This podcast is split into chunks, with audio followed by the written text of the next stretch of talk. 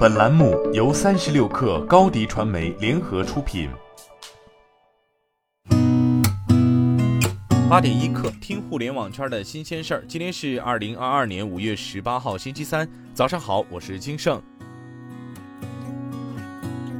据央视新闻报道，教育部昨天召开第二场“教育这十年一加一”系列新闻发布会。介绍党的十八大以来中国高等教育改革发展成效有关情况。据介绍，中国已建成世界最大规模高等教育体系，在学总人数超过四千四百三十万人，高等教育毛入学率从二零一二年的百分之三十提高至二零二一年的百分之五十七点八，提高了二十七点八个百分点，实现了历史性跨越。高等教育进入世界公认的普及化阶段。中国接受高等教育的人口达到二点四亿，新增劳动力平均受教育年限达十三点八年。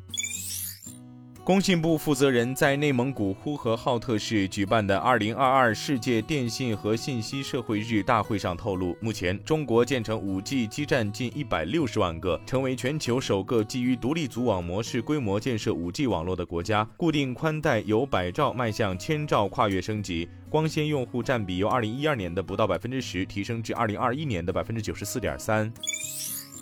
据中证网报道，南京、东莞等地近日推出面向多孩家庭楼市新政，多孩家庭可以多购买一套房，部分地区还推出多孩家庭购房补贴活动。业内人士表示，楼市调控优化综合考虑生育和抚养等方面因素，有利于促进住房需求释放，预计会有更多城市采取类似的措施。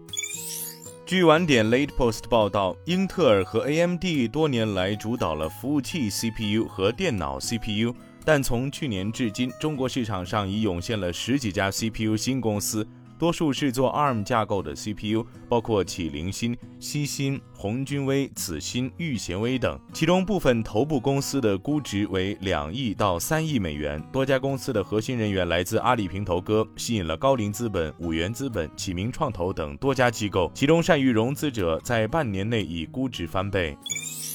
据南方日报报道，深圳经济特区消费者权益保护条例征求意见稿近日向公众征求意见。条例征求意见稿对深圳消费领域多发问题和新型消费侵权行为制定了有针对性的规范性制度和措施，其中提出六十周岁以上消费者通过会议营销、集中授课、健康讲座、专家义诊、免费检查、免费体验、奖励免费或低价旅游以及电话推销、上门推销等形式购买保健产品等商品的，有权自收到商品之日起七日内退货，且无需说明理由。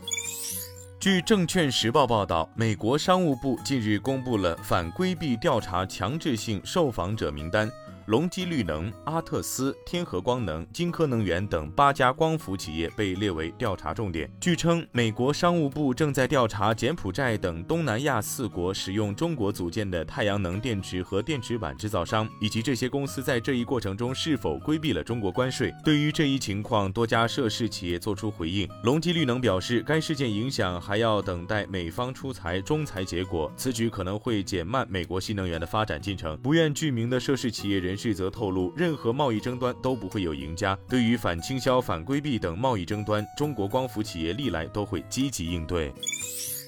三十六氪获悉，Sensor Tower 商店情报数据显示，二零二二年四月，抖音及海外版 TikTok 在全球 App Store 和 Google Play 吸金超过二点九六亿美元，是去年同期的一点九倍，蝉联全球移动应用非游戏收入榜冠军。其中，大约百分之四十八点一的收入来自中国版本抖音，美国市场排名第二，贡献了百分之十九点四的收入；沙特阿拉伯市场排名第三，占百分之四点三。